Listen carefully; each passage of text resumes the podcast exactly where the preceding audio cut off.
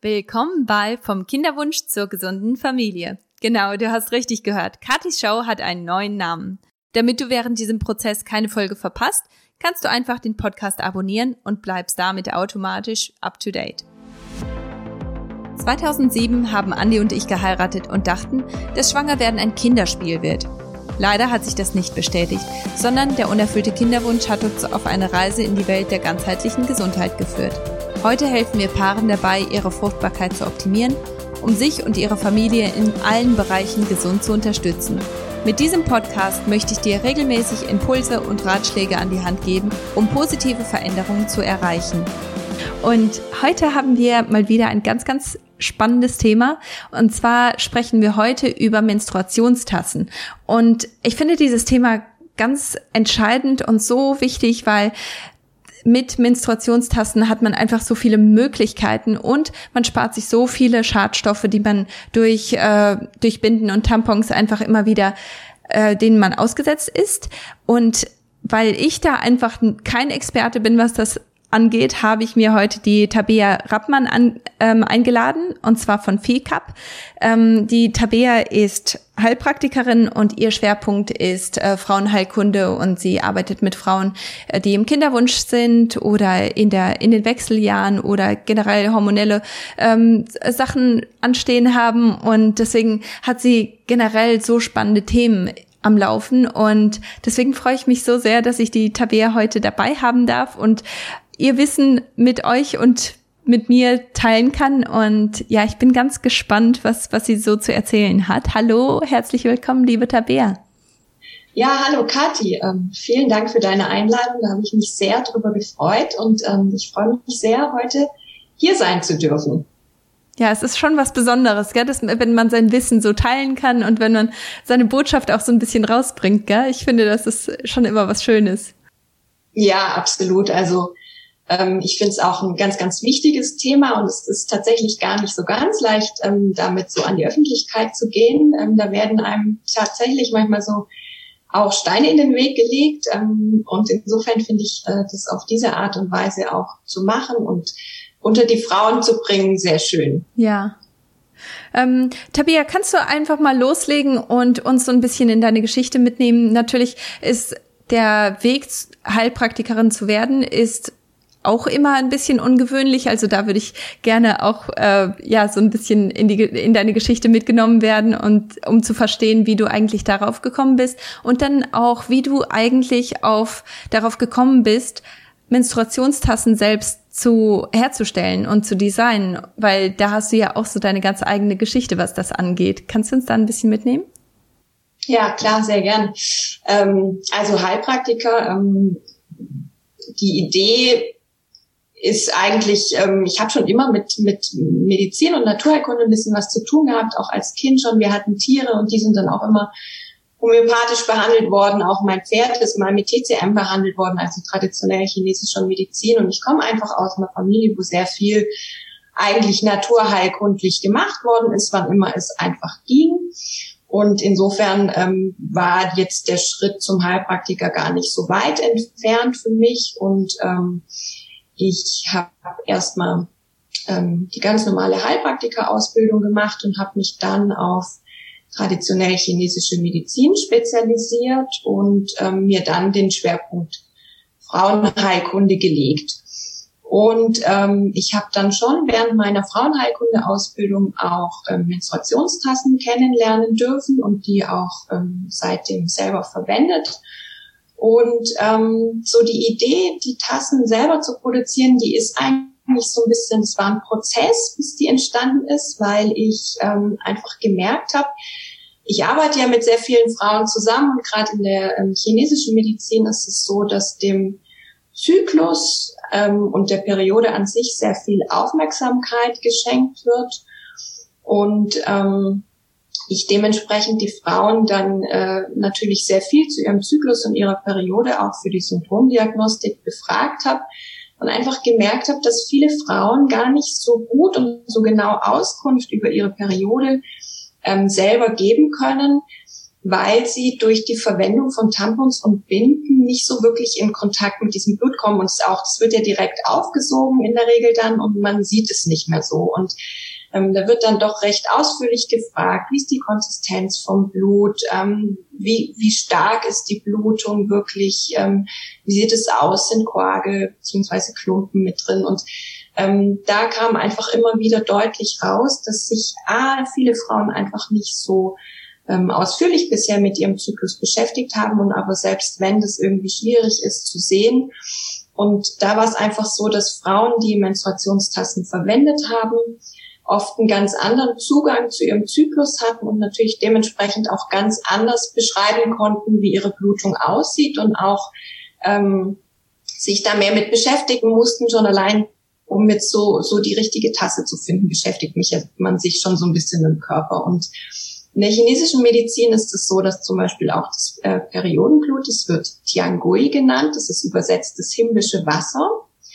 Und ähm, das finde ich persönlich einen total schönen Ausdruck und es zeigt einfach, dass es da einen ganz anderen Stellenwert hat wie bei uns hier so in der westlichen Medizin. Und dann habe ich einfach äh, angefangen, den Frauen mehr und mehr Menstruationstassen zu empfehlen. Ich hatte dann Mustertassen von anderen Herstellern in der Praxis und ähm, habe dann, je mehr ich mich mit dieser Thematik Menstruationstassen beschäftigt habe, einfach gemerkt, dass es da sehr große qualitative Unterschiede gibt, vor allem im, im Material auch, aber auch von den Formen her. Und ähm, dann ist so nach und nach dieser Wunsch in mir entstanden, einfach ein Produkt anbieten zu können, wo ich hundertprozentig sicher bin, dass die Qualität absolut gut ist, dass da keinerlei Schadstoffe an die Schleimhäute kommen und einfach auch ein Produkt anbieten zu können, was so ein bisschen individuell auf die Bedürfnisse von äh, unterschiedlichen Frauenkörpern eingeht, wie zum Beispiel unterschiedliche Härtegrade. Und ähm, ja, da bin ich dann irgendwann losgezogen und habe äh, einen Produzenten gesucht. Das war gar nicht so ganz einfach, ähm, weil ich wollte unbedingt in Deutschland produzieren und es war hier noch sehr unbekannt, dieses Produkt. Und ich hatte dann schon sehr genaue Vorstellungen, was ich da so haben wollte. Und ja, dann habe ich äh, nach längerer Suche ähm, jemand gefunden, eine ganz, ganz tolle kleine Firma in Bayern, wo das Ganze drumherum einfach auch gepasst hat, ähm, die einfach zum Beispiel auch äh, einen Teil ihrer Maschinen über Solarenergie betreiben und die einfach auch die Muße hatten, sich mit mir hinzusetzen und diese Entwicklung auch zu machen von dieser Tasse. Das dauert ja alles ein bisschen, bis man das dann auf Papier hat, ähm, bis dann äh, die Formen gemacht sind und wirklich die Härtegrade stimmen und ähm, was da alles eben so an Prozessen ähm, läuft. Und ich habe dann auch wirklich während der ähm, Entwicklung immer wieder Prototypen von Menstruationstassen erfahrenen Frauen testen lassen und mir Rückmeldung geben lassen, was noch zu verändern ist, was vielleicht unangenehm ist oder besonders gut ist. Und ja, so war das dann irgendwie ein Prozess, der über zwei Jahre ging, bis dann ähm, Ende 2018 die in Deutschland produzierte Fee auf den Markt mhm. ähm, gebracht werden konnte. Ja. Genau. Ja, sehr schön. Und ich kann mir auch absolut ja vorstellen und ich kann das absolut nachvollziehen, dass man da auch nicht mit jedem zusammenarbeiten möchte, dass man auch wirklich, wenn wenn man sich schon die Arbeit macht und da wirklich so viel auch Recherche macht und so viel Herzblut auch reinsteckt, dass man dann auch möchte, dass dass es auch ethisch alles passt, dass das vom Material her alles passt, dass man da einfach keine Kompromisse machen muss, gell? Das kann ich mir echt gut vorstellen. Genau, also weil sonst hätte ich ja auch weiter einfach andere Marken verwenden können. Es gibt ja schon auch ein paar gute auf dem Markt, aber auch viele, die eben so mittelmäßig sind. Und ähm, weil ich das ja eben nicht mehr wollte, mhm. war das halt so ein Prozess. Ne? Ja, ja, das, ähm, das macht absolut Sinn. Ja, ähm, wie ist das dann? Warum bist du jetzt, also abgesehen davon, dass man nicht gen genau nachvollziehen kann, wie viel blute ich und was ist mein Blut, was, was für eine Konsistenz hat das eigentlich? Was, ähm, was sind die anderen Gründe, weshalb man eigentlich eher weg sollte von eben Tampons und Binden? Gibt es da welche? Ja, da gibt's natürlich, also in meinen Augen jede Menge Gründe. Ähm, ist natürlich immer so ein bisschen die Frage, sprechen wir über herkömmliche Tampons und Binden oder über Bio-Tampons und Binden. Ähm, aber selbst da ganz allgemein ist es natürlich ein Umweltaspekt, der sehr stark für die Menstruationstassen spricht in meinen Augen, weil man einfach, also eine Frau ähm, verbraucht so im, im Laufe ihres Lebens, wenn sie 40 Jahre ähm, einen Zyklus hat, circa 13.000 bis 17.000 Binden und Tampons, die eben im besten Fall auf dem Müll und im schlechtesten Fall im Meer landen. Hm. Und ähm, das äh, ist natürlich ein ganz großer Aspekt, auch, auch die Baumwollherstellung. Also Tampons bestehen in der Regel Regel aus ähm, einer Mischung von Zellulose, Baumwolle und Kunststofffasern. Und ähm, da werden viele auch so Bleichprozesse ähm, gemacht, die natürlich nicht gut für die Umwelt sind. Dann sind da oder können einfach ähm, Weichmacher enthalten sein, BPA, Phthalate, Duftstoffe, Mikroplastik, gerade in den Superabsorbern, in den Binden, das sind so kleine Mikroplastikkügelchen. Ähm, und das ist einfach dann über viele Stunden an unseren Schleimhäuten. Und ähm, gerade wir Frauen sind ja über viele verschiedene Produkte immer wieder auch Weichmachern ausgesetzt. Mhm. Ähm, über Cremes, über Waschmittel, über ähm, Duschgels und dann zusätzlich eben noch die, die Frauenhygieneartikel. Und in der Summe kann es dann einfach zu viel sein. Und das sind ja sogenannte Weichmacher sind äh, endokrine Disruptoren, die eben ähm, unser Hormonhaushalt ähm, beeinflussen können und äh, das in der Regel eher negativ. Und äh, das ist irgendwie schon auf jeden Fall für mich ein ganz großer Aspekt, dass Frauen da neben dem Umweltgedanken auch ähm, für ihre eigene Gesundheit schon einen Unterschied haben können, was jetzt die ähm, Menstruationsprodukte angeht. Ähm, die meisten Menstruationstassen, die bestehen aus Silikon und Silikon ist, wird ja eigentlich aus einem natürlichen Rohstoff hergestellt, ähm, nämlich aus ähm, Quarzsand, also das sind Silizium und äh, Sauerstoff- oder Kohlenstoffverbindungen. Und ähm, da hat man einfach die Problematik von den vielen Giftstoffen nicht. Und ähm, Silikon kommt als Material von Haus aus ohne Weichmacher aus. Das ist von Haus aus schon sehr weicher und reißfestes Material. Und ähm, da haben wir dann eben weder Weichmacher noch, noch Dioxin, zum Beispiel aus den Bleichprozessen in der Baumwollherstellung. Und ähm, das ist eben dann ein gesundheitlicher Aspekt, der da auf jeden Fall mit einer Rolle spielt. Dann haben wir ähm, auch den Vorteil, dass durch die Menstruationstassen die Schleimhäute nicht noch zusätzlich ausgetrocknet ähm, werden. Das ist ja bei, bei Tampons vor allem der Fall, dass, äh, weil sie ja Flüssigkeiten aufsaugen, saugen sie eben auch die natürlichen Scheidenflüssigkeiten auf. Und da ist es so, dass äh, Frauen ähm, leichter Infektionen bekommen können, wenn die Schleimhäute sehr trocken sind. Und ähm, das umgehen wir eben dadurch, dass äh, die Menstruationstassen ja keine Flüssigkeiten aufnehmen ähm, und dadurch die Schleimhäute nicht so austrocknen. Hm. Ja, das kann ich absolut unterschreiben. Also das ist auch eine Sache, ich denke, die hat so stark dazu beigetragen, dass ich wirklich mindestens, also einmal im Monat hatte ich eine Pilzinfektion ungefähr. Ähm, ja. Damals, ich meine, meine Ernährung stimmte auch nicht und mein Lebensstil stimmte auch nicht. Natürlich läppert sich das alles, gell? Irgendwann hast, hat man eben die Summe der, der Einflüsse, die eben negativ sind. Aber ich denke, der Tampon hat da auch eine ganz große Rolle gespielt. Und ich meine, da muss man auch ganz ehrlich sagen, Sex macht dann auch keinen Spaß. Wenn die Schleimhäute ständig zu trocken sind, weil man eben Tampons benutzt hat über so einen langen Zeitraum. Also ich meine, es, es sind dann drei bis fünf oder sieben Tage und bei bei mir war das noch mal viel viel länger, dann äh, ist das ja natürlich eine sehr große Be Belastung ja, auf die Schleimhäute. Genau, absolut. Also da hat auch meine Frauenärztin einen ganz interessanten Test gemacht. Die hat ähm, mal die Mikroflora untersucht, also die vaginale Mikroflora vor der Periode und hat dann eine Periode lang ähm, Tampons getragen und hat danach nochmal getestet und ähm, da war es eben so, dass, dass die guten ähm, Bakterien in der Vaginalflora so gut wie weg waren. Die sind mhm. dann mit der Zeit schon wiedergekommen auch, aber ähm, das hat dann einige Tage gedauert und hat die Milchsäurebakterien, die wir in, in der Scheidenflora haben, ähm, sind natürlich auch stark gegen äh, andere Erreger, ähm, ne, die gleichen einfach das Scheidenmilieu aus. Und mhm. Das fand ich tatsächlich auch recht interessant, ähm, das dann mal so schwarz auf weiß sehen zu können, was das wirklich macht. Das testet man ja normalerweise so direkt nicht. Ja, stimmt.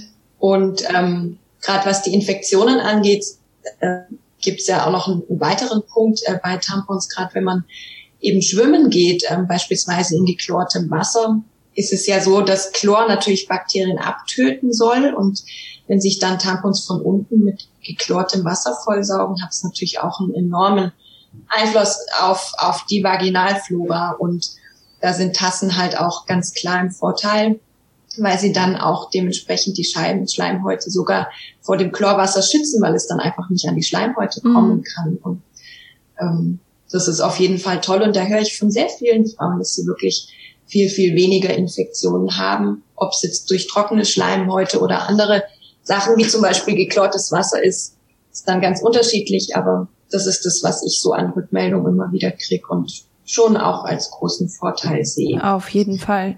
Ich meine, wenn man sich nicht ständig quälen muss mit Sachen oder nicht ständig Angst haben muss, dass, dass etwas schon wieder eintritt, also wie zum Beispiel eine, eine Infektion, also jeder, der das schon mal hatte, weiß, dass das kein Spaß ist.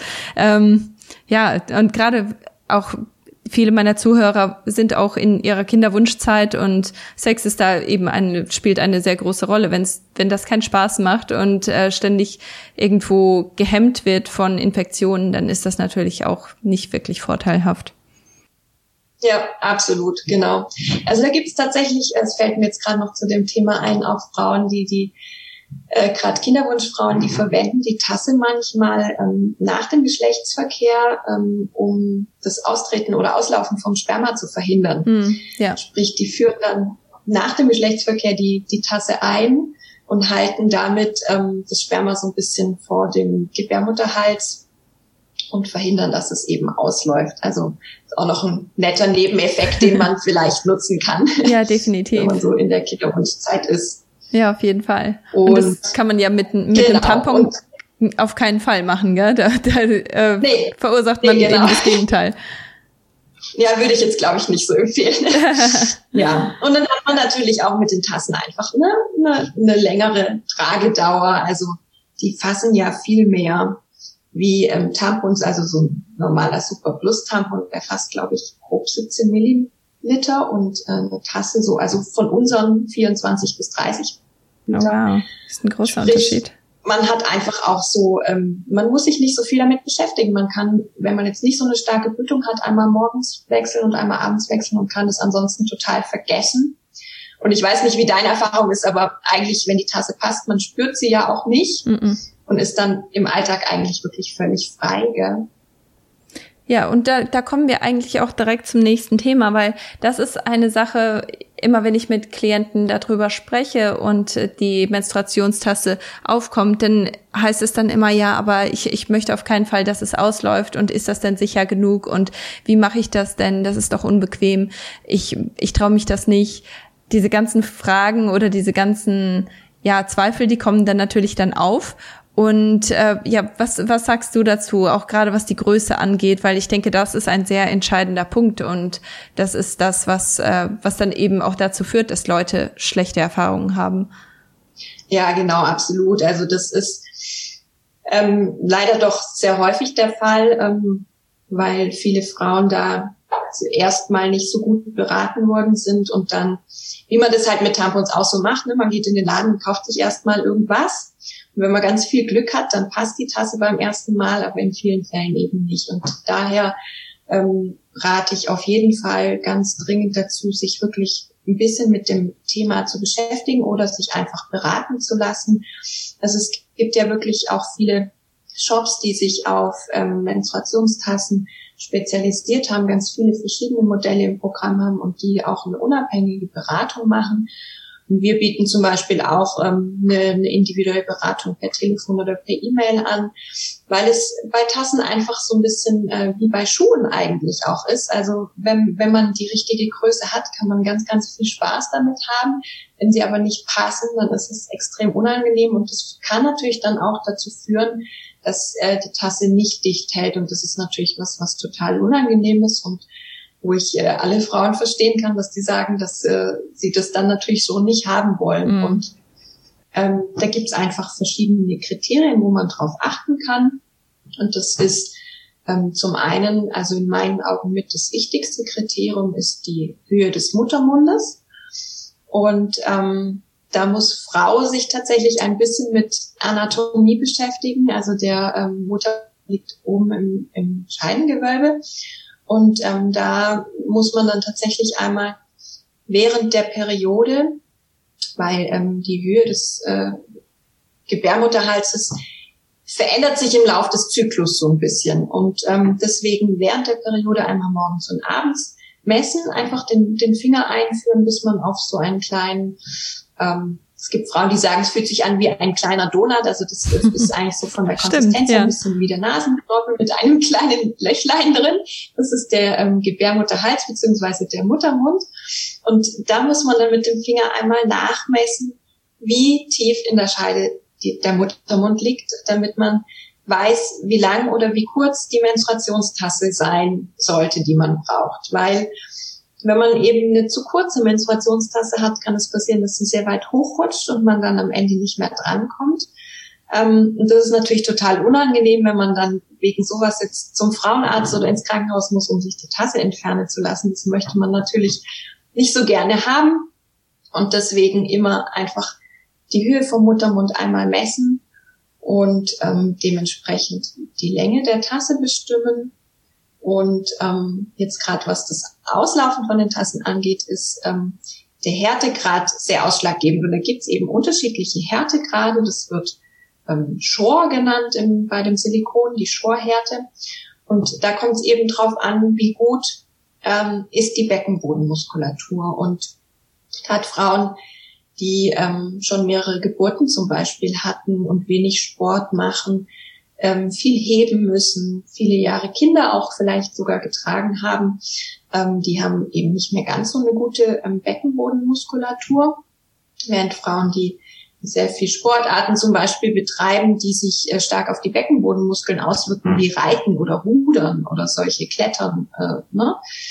da, die haben eben dann so eine starke Beckenbodenmuskulatur, dass sie eine härtere Tasse benötigen, dass die Tasse nicht von der Beckenbodenmuskulatur zusammengedrückt wird und mhm. dann deswegen ausläuft. Und das ah. kann dann auch echt unangenehm sein, weil wenn die zu weich ist und die wird zusammengedrückt von der Beckenbodenmuskulatur, ähm, dann ist es nicht so ein dann kommt es so richtig schwallartig, läuft dann die Tasse aus. Also, mhm. ne? Und das ist nicht so angenehm. Und deswegen Frauen, die einfach keine so ganz starke Beckenbodenmuskulatur haben, brauchen eher eine weichere Tasse, damit die Beckenbodenmuskeln die trotzdem noch halten können. Ähm, man merkt auch immer daran, dass die Tasse zum Beispiel zu hart ist, wenn wenn man, wenn die Tasse im Laufe der Zeit nach unten rutscht. Mhm. Dann kann die Beckenbodenmuskulatur einfach nicht so gut halten und die rutscht runter, während es bei einer weicheren dann weniger passiert.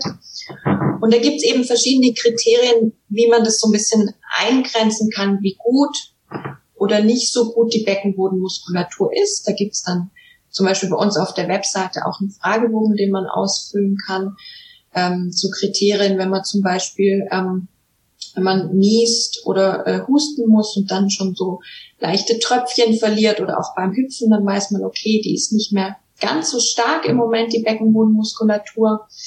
Ähm, während wenn man jetzt einfach weiß, man betreibt sehr viel und, und äh, oft Sportarten, die sich da gut auswirken, dann kann man davon ausgehen, dass die Beckenbodenmuskulatur wahrscheinlich ähm, recht kräftig auch ist. Und das sind alles so Kriterien, die man da berücksichtigt und ähm, dementsprechend schaut, ob man jetzt eine, eine härtere oder eine weichere Menstruationstasse auswählt. Und da auch nicht den Fehler machen, das ist oft bei, bei Frauen, die keine Tassenerfahrung haben, die tendieren dazu, dass sie gern erstmal eine weiche Tasse haben möchten ähm, weil sie das Gefühl haben, dass das dann angenehmer ist. Und das ist aber so ein bisschen ein Trugschluss, weil ähm, die Problematik bei weichen Tassen einfach darin liegt, dass die sich ganz schwer entfalten in der Scheide. Ah, okay. Und ähm, wenn die dann nicht richtig entfaltet sind und nicht richtig aufgegangen sind, dann kann es eben auch passieren, dass das Blut nebendran vorbeiläuft und, und härtere Tassen entfalten sich viel einfacher. Und Frauen, die eben noch nicht so viel Erfahrung mit den Tassen haben, tun sich oft mit etwas härteren Tassen leichter, weil die viel leichter aufgehen. Also mal davon abgesehen, wie gut oder wie schlecht die Beckenbodenmuskulatur ausgeprägt ist. Mhm. Und das ist ja sowieso ähm, etwas, das man auch trainieren sollte, gell? die Beckenbodenmuskulatur. Also wenn man so ein bisschen ähm, auf der Kippe genau, steht also, und sagt, ach eigentlich, mh, hm, ich, äh, ich bin so gut ist es nicht, es könnte besser sein, aber so schlecht ist es jetzt auch nicht. Ich denke, dann ist es vielleicht dann auch besser zu sagen, okay, ich trainiere dann auch meine Beckenbodenmuskulatur gleichzeitig und äh, starte dann mit einer härteren Tasse. Absolut, genau. Also und da ist es aber tatsächlich so, dass äh, die Tassen auch ähm, ein bisschen die Beckenbodenmuskulatur schon mittrainieren. Also Ach, da habe ich äh, immer wieder auch Rückmeldungen von Frauen bekommen, die hatten erst eine weichere und plötzlich haben die gemerkt, die, die ging monatelang richtig gut und plötzlich war sie nicht mehr dicht. Und dann haben sie festgestellt, dass einfach ihre Beckenbodenmuskulatur besser geworden ist, weil die, die Beckenbodenmuskulatur ja immer reflektorisch ganz leicht anspannt, um die Tasse zu halten. Mm. Und ähm, ist jetzt erstmal eher ein leichteres Training. Ähm, da gibt's natürlich dann ganz andere Sachen auch noch, ähm, wie man die Beckenbodenmuskulatur trainieren kann. Und gerade für uns Frauen ist das ein absolut wichtiger Aspekt, ähm, weil natürlich dann ähm, also mal von Inkontinenz abgesehen, was total unangenehm ist, einfach auch zum Beispiel ähm, Geschlechtsverkehr viel mehr Spaß machen kann. Ähm, wenn die Beckenbodenmuskulatur gut ausgeprägt ist, dann äh, werden auch Orgasmen tiefer äh, und stärker empfunden und ähm, wir ja auch vom Beckenboden her eher belastet sind über die Schwangerschaften und die Kinder, das Kindertragen auch und da tut sich, glaube ich, jede Frau auf jeden Fall was Gutes, wenn sie die Beckenbodenmuskulatur trainiert. Ob jetzt über Gymnastik oder auch äh, diese Vaginalkronen oder Liebeskugeln. Da gibt's ja die unterschiedlichsten Varianten. Und natürlich auch einen kleinen Teil mit den Menstruationstassen. Mhm. Und ich denke, das ist auch ein Aspekt, dass man dann erstmal überhaupt anfängt, sich damit auseinanderzusetzen, ähm, wo ist denn eigentlich mein Beckenboden, wie fühle ich den, ähm, wie gut ist der? Tut man sich ja oft eigentlich erst damit beschäftigen, wenn man ein Problem hat. Und ähm, gerade wenn man dann ähm, eine Menstruationstasse sich sucht, beschäftigt man sich erstmal auch so mit dem mit der Beckenbodenmuskulatur, wenn man ja irgendwie versuchen muss einzuschätzen, wie gut ist die denn eigentlich, mhm. ne? Ja. Genau. Ja, das ist total und, interessant. Ähm, ja, und dann ähm, der letzte Aspekt ähm, ist der Durchmesser von den Menstruationstassen. Und ähm, der richtet sich so ein bisschen danach, wie viel ähm, Geburten die Frauen schon hatten. Ähm, also mindestens oder spätestens ab zwei Geburten braucht man ein bisschen größeren Durchmesser.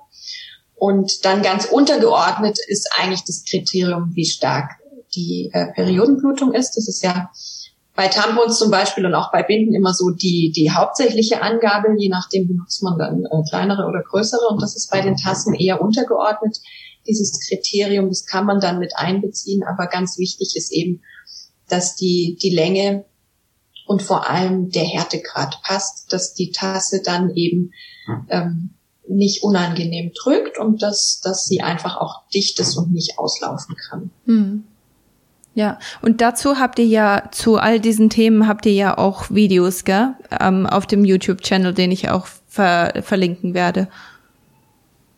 Genau, also da ähm, habe ich auf jeden Fall auch ein Video drauf, was für Kriterien man berücksichtigen muss, wie man auch die Beckenbodenmuskeln einschätzen kann. Wir haben auch das alles schriftlich auch auf der Webseite. Mhm. Wir haben da auch so, so eine kleine Tabelle, ähm, die nochmal genau beschreibt, ähm, welche Tasse für welche Größe und für welche Beckenbodenmuskulatur geeignet ist. Und wir haben auch nochmal eine Übersichtsseite, wie man die Beckenbodenmuskulatur einschätzen kann, nach was für Kriterien man da geht. Und ähm, das haben wir sowohl als auf der Webseite als auch in, in Videos, wo wir das erklären nochmal. Ja, ja, das ist total. Und ansonsten wirklich sich da an spezialisierte Shops einfach wenden und da eine Beratung einholen. Ich glaube, da, da hat man dann viel gewonnen, wie wenn man sich da so alleine durchboxt. Mhm. Ja, ein Thema, was auch immer wieder aufkommt, ist, dass die Menstruationstasse ja so teuer ist und dass man ja viel mehr dafür bezahlt. Aber ich denke, selbst wenn man sich verschiedene Größen oder Härtegrade holt, dann hat man trotzdem damit so viel Geld gespart, weil wenn, wenn man schaut, ich, ich will gar nicht wissen, wie viel Geld ich mir gespart habe, seit ich eine Menstruationstasse benutze, weil Tampons und Binden einfach auch so teuer sind. Das ist ja auch nicht zu unterschätzen, gell? Nee, genau, absolut. Also das, da, da bin ich total bei dir, das sehe ich auch genauso. Und ich denke, also A, spart man sich wirklich viel Geld über die Zeit und ähm, aber einfach mal von dem Aspekt abgesehen, äh, hat man so viele Vorteile durch die Tassen.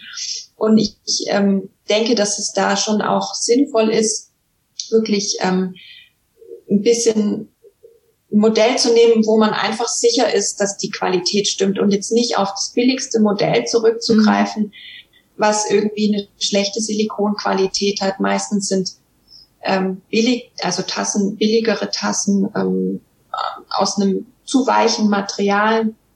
Und ähm, gerade bei dem Silikon ist es eben auch, äh, was die Qualität angeht. Also gutes Silikon ist einfach teurer. Mhm. Und ähm, da ist es so, dass ja eigentlich alle Hersteller auf ihre ähm, Verpackung schreiben medizinisches Silikon und dieser Begriff ist nicht geschützt. Das okay. heißt, es darf jeder ganz egal, welche Qualität Silikon hat, auf, auf äh, sagen, er würde medizinisches Silikon verwenden. Ähm, und da gibt's eigentlich, da kann man eigentlich nur nach, nach äh, den Zertifizierungen von dem Silikon schauen, um zu gucken, ist es wirklich im medizinischen Bereich getestet auch. Also wurde da, kann das wirklich auch zum Beispiel verwendet werden für Katheter oder ähm, also in meinen Augen gibt's eigentlich da nur zwei Zertifikate, die das wirklich bestätigen. Und das ist einmal das USP6-Zertifikat und einmal ein ISO 10993, das ist ein europäisches, wo einfach dann ganz klar ist, dass das Silikon getestet wurde auf, ähm, dass da keine Allergien entstehen, dass ähm, das einen Implantationstest durchlaufen hat und wirklich eine gute Qualität ist und wirklich für den Medizinproduktebereich zugelassen ist, weil ähm, es ist leider so, dass Menstruationstassen bei uns in Deutschland kein Medizinprodukt sind. Das heißt, die ähm, unterstehen den Regularien von ganz normalen Hygieneprodukten wie zum Beispiel Taschentücher. Mhm. Und dementsprechend gibt es eben auch nicht die Vorschrift, dass äh, tatsächlich ein Silikon verwendet werden muss, was für den Medizinbereich zugelassen ist. Ja. Und ähm, da ist wirklich so mein Appell, da lieber ein bisschen mehr Geld auszugeben, dafür wirklich eine gute Qualität zu haben mit einem USB 6 zertifizierten Silikon. Und dann gibt's da auch nochmal Unterschiede. Das ist leider so ein bisschen eine Wissenschaft für sich. Es gibt ein ähm, Silikon, ähm, was Peroxid vernetzt ist und eins, was Platin katalysiert ist. Und dieses ähm, Peroxid vernetzte Silikon kann, ähm, das wird zum Beispiel viel auch im, im Backformbereich verwendet und so weiter, das kann ähm, auch später noch flüchtige Bestandteile ausscheiden. Mhm. Und bei einem Peroxid vernetzten Silikon ist das nicht der Fall. Da weiß man einfach sicher, nachdem das Silikon getempert worden ist, das ist dann quasi nach der Produktion nochmal so ein Schritt, dass die wie in den Backofen kommen und ausgebacken werden. Und da gehen dann alle Bestandteile, die während der Produktion noch so entstanden sind, äh, diese ganzen flüchtigen Bestandteile raus das ist zum Beispiel auch nochmal ein Aspekt, den wir sehr ernst nehmen. Normalerweise ist die Vorgabe, vier Stunden zu tempern und wir lassen unsere Cups zwölf Stunden tempern, weil wir einfach hundertprozentig sicher sein wollen, dass da keinerlei ähm, Schadstoffe mehr austreten.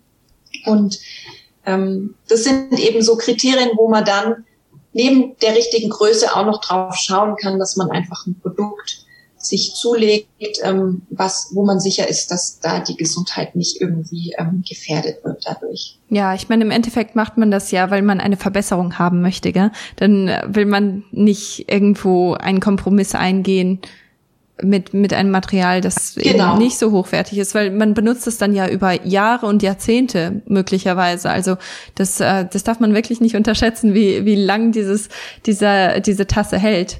Oder man, man holt sich halt ja. einfach eine Tasse bei dir und dann weiß man, dass diese ganzen Sachen stimmen.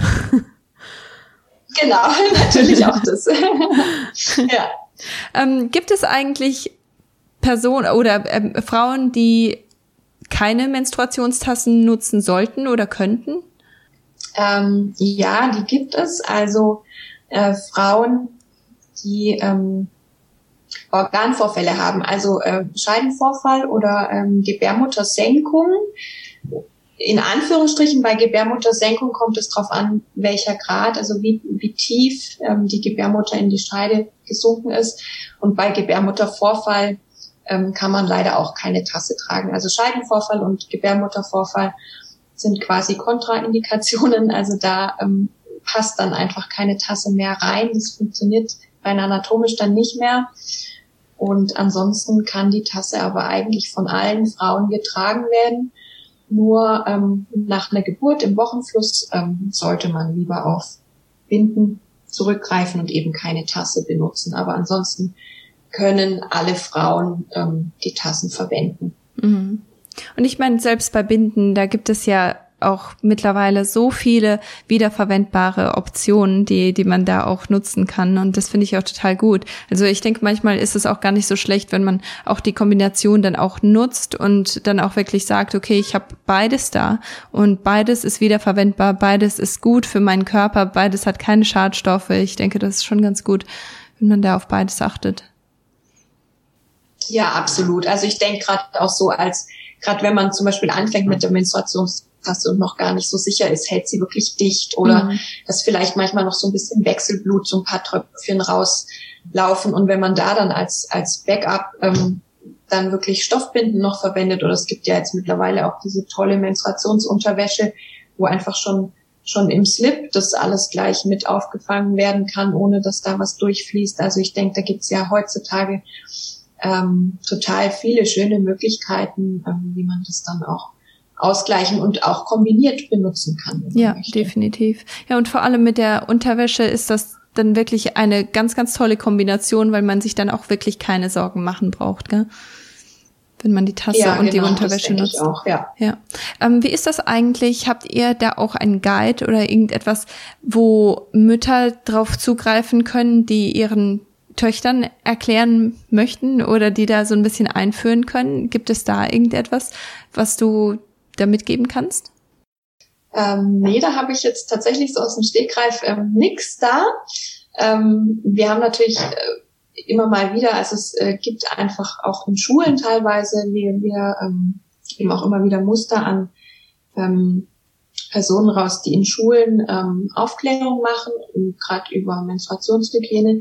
Und ich äh, habe einfach die Rückmeldung bekommen, dass das ganz, ganz viel, zumindest bei uns hier in Deutschland schon in Schulen stattfindet. Ach, sehr schön. Wir haben jetzt so direkt für die Mütter nichts da, aber ähm, wünschenwert ist natürlich absolut, dass, dass diese Aufklärung auch über die Menstruationstassen in den Schulen stattfindet. Und das findet sie auch zu einem mhm. ganz großen Teil.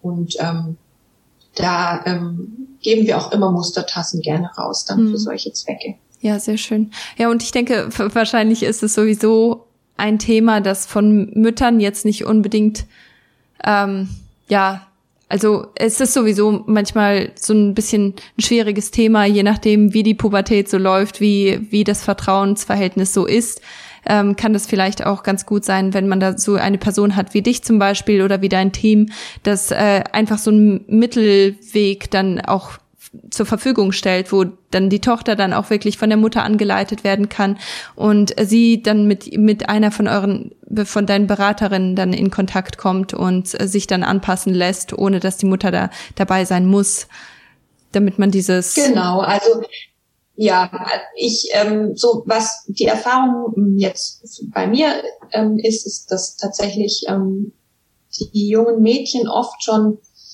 selber ähm, auf uns zukommen und fragen und sich auch beraten lassen.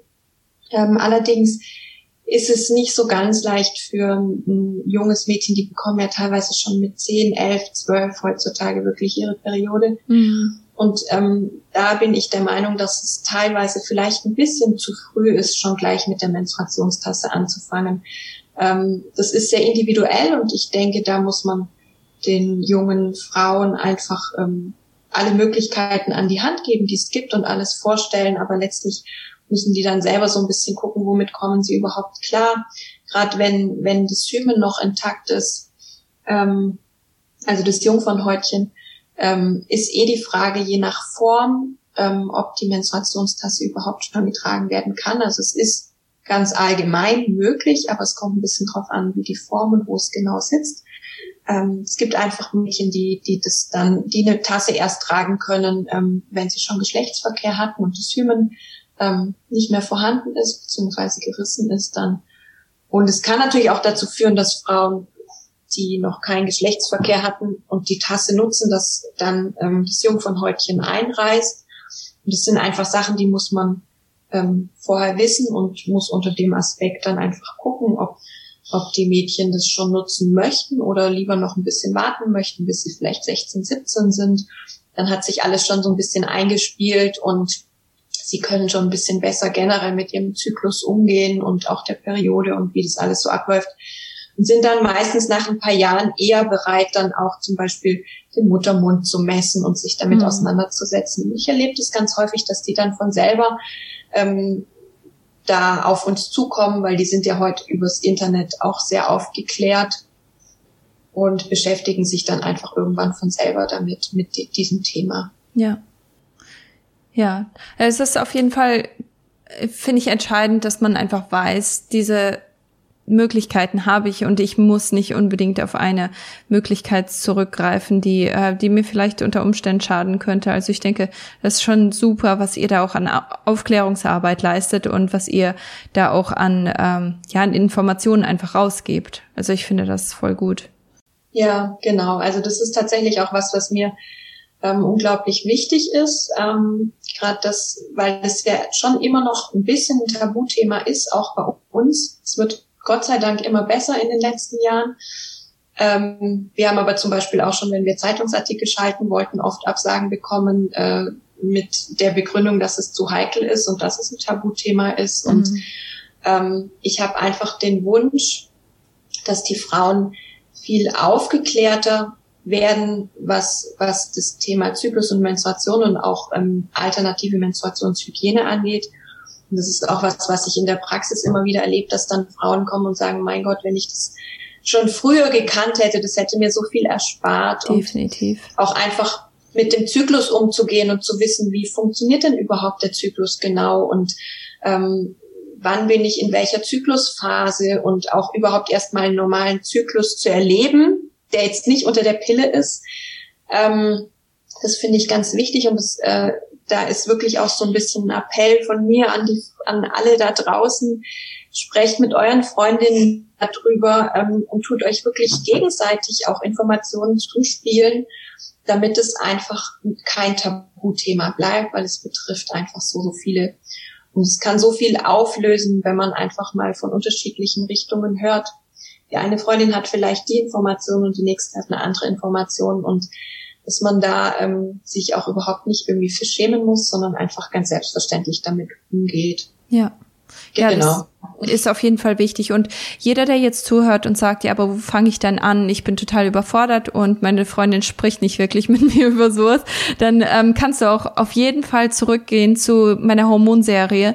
Also Folge 73, 75, 77, 79 und 81. Die sind alle beschäftigen sich mit dem Thema Zyklus, Periode, natürlich Verhütungsmittel, was hat Stress mit meinen Hormonen zu tun, diese ganzen Themen. Also da ähm, wirklich ein Appell an euch, geht zurück und schaut euch diese ganzen oder hört euch diese ganzen Folgen an, weil ich denke, das kann dir wirklich sehr viel Verständnis geben, was das Thema angeht. Und ich denke, wenn man seinen Zyklus besser versteht, dann dann kann man da auch viel bessere Entscheidungen treffen, was eben auch die Monatshygiene angeht. Man, man hat da einfach viel mehr Verständnis für das ganze Thema. Absolut. Also das ist ja auch echt perfekt, dass du da schon so viel ähm, anbietest, wo die Leute drauf zurückgreifen können. Ja, weil das Voll. ist auch ein Thema, denke ich, dass, dass, wie du schon gesagt hast, das ist einfach ein Tabuthema, das kein Tabuthema sein sollte, weil wir, es betrifft uns jeden Monat mindestens einmal.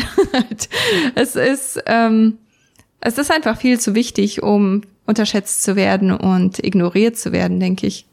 Absolut. Und ich denke auch, dass es irgendwie ganz wichtig ist, dass wir da ein bisschen ein positives Gefühl dafür kriegen.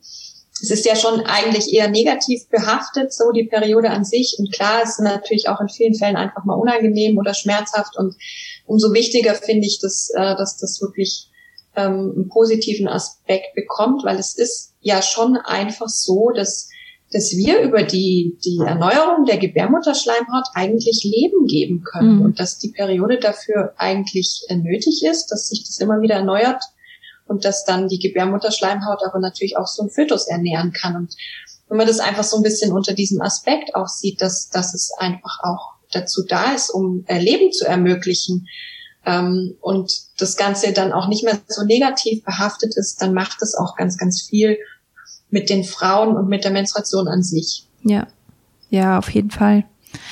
Ähm, Tabea, hast du eine, eine Mission, hast du etwas, das du erreicht haben möchtest oder umgesetzt haben möchtest, bevor du diesen Planeten verlässt? Gibt es da etwas, wo du sagst, das ist, das ist mir so wichtig? Ja, also ähm, meine Menstruationstassen sind natürlich ähm, ein ganz großes Herzensthema von mir. Und äh, ich fände es einfach unglaublich schön, wenn ähm, ich dazu beigetragen habe, dass Frauen da einfach eine Entlastung erfahren haben und ähm, einfach das Thema irgendwann nicht mehr so negativ behaftet ist und wir natürlich auch darüber sehr stark die Umwelt entlasten können. Und ähm, ich denke, das ist einfach ähm, so ein allgemeines Thema, wo ähm, ganz schön ist, wenn es sich einfach verbreitet und äh, wir Frauen da ähm, viel Body Positivity ähm, bekommen. Und da möchte ich einfach einen Teil dazu beigetragen haben. Ja, das ist schön. Das ist ein schön, eine schöne Mission, weil die kann, die, die, die greift einfach in so vielen Bereichen. Es hört nicht bei der Menstruation oder beim, beim Körpergefühl auf, sondern es, äh, es spiegelt sich wirklich in jedem Bereich, gell, wenn das stimmt. Genau, ja, so ist es. ähm, hast du noch ein Schlusswort, das du gerne an meine Zuhörer ähm, ja, sprechen möchtest, was du, äh, wo, womit du sie entlassen möchtest? Ähm, ja, also äh, lasst euch beraten, wenn ihr Lust auf Menstruationstassen habt. Ähm, schaut, dass ihr da einfach ein bisschen Infos herbekommt. Ihr dürft euch auch unglaublich gerne an uns wenden. Ähm, wir sind telefonisch erreichbar und ähm, tun auch sehr, sehr gerne alle Fragen ähm, per E-Mail beantworten. Und ähm, ich würde mir einfach wünschen, dass ihr alle eine gute und passende Tasse für euch findet. Schön. Ähm, und zu dem Thema passend, ähm, dieser Podcast, der geht ja am 25.06. raus und das bedeutet, am 25.06. wird eine Tasse verlost. Und wenn ihr da mitmachen möchtet, wenn ihr die Chance haben wollt, eine Tasse von Tabea, eine Viehtasse, ähm, ein Viehcup zu gewinnen, dann müsst ihr einfach auf meine Instagram-Seite gehen. Das ist Kati-Siemens und da könnt ihr dann einfach ähm, den Anleitungen folgen und habt dann die Chance, dann tatsächlich eure ganz eigene äh, Tasse zu, zu wählen und ähm, euch beraten zu lassen und da wirklich ähm, ja einen Unterschied zu machen, was das angeht. Also einfach hingehen, das ist eine absolut tolle Chance, finde ich. Vor allem nachdem man sich diesen Podcast jetzt angehört hat, dann äh, gibt es einem natürlich noch viel, viel mehr ähm, Grund dazu, dann diese, diese Tasse dann tatsächlich auch zu, zu nutzen und anzuwenden. Und ja, deswegen vielen Dank, Tabea, dass du die auch zur Verfügung stellst für diesen, ähm, für, für diese Verlosung. Ja, total gerne. Ja, ihr Lieben, ich freue mich, dass ihr dabei gewesen seid. Ich freue mich, dass ihr auch so viel, dass wir miteinander so viel Wissen auch ähm, bekommen durften, dass wir uns einfach wirklich informieren lassen durften und dass die Tabea uns da wirklich in so vielen Bereichen aufgeklärt und geholfen hat. Also ich denke, das ist ganz, ganz toll. Ähm, ja, ähm, wenn ihr die Show Notes und ich habe hier einen kleinen Gast, also wenn wenn ihr den Lawfee hier hört, das, der ist gerade mit in die Show gekommen und der will einfach nur mal Hallo sagen. Ähm, ähm, wenn ihr äh, die Shownotes sehen, hören, ähm, lesen möchtet, dann könnt ihr einfach auf meine Website gehen. Das ist Kati siemens.com. Und ähm, natürlich könnt ihr mich bei Instagram finden, kati-siemens oder bei Facebook bin ich Kati Siemens Nutrition. Ich freue mich, wenn ihr ähm, da vorbeikommt und auch wenn ihr die Show teilt mit jedem, der sie hören sollte, weil es gibt einfach viel zu viele Frauen, die nicht so recht wissen, was sie mit ihrem Zyklus machen sollen, wie sie mit ihrem Zyklus umgehen sollen. Und deswegen ist diese Information einfach so wichtig und muss geteilt werden. Vielen Dank, dass du eingeschaltet hast bei Vom Kinderwunsch zur gesunden Familie. Es ist eine echte Ehre, dich dabei gehabt zu haben. Um deine ersten Veränderungen zu machen und dich optimal auf deine Schwangerschaft vorzubereiten, kannst du einfach den Link für mein kostenloses Starterpaket in den Show Notes nutzen. Natürlich bin ich auch bei Instagram als kati-siemens und bei Facebook als kati Siemens Nutrition. Zuletzt möchte ich dich bitten, diesen Podcast zu teilen und mir bei Apple 5 Sternchen und eine Rezession zu hinterlassen, damit auch andere von diesem Podcast und all den wertvollen Themen erfahren. Ich freue mich schon aufs nächste Mal mit dir. Bis dann. Tschüss.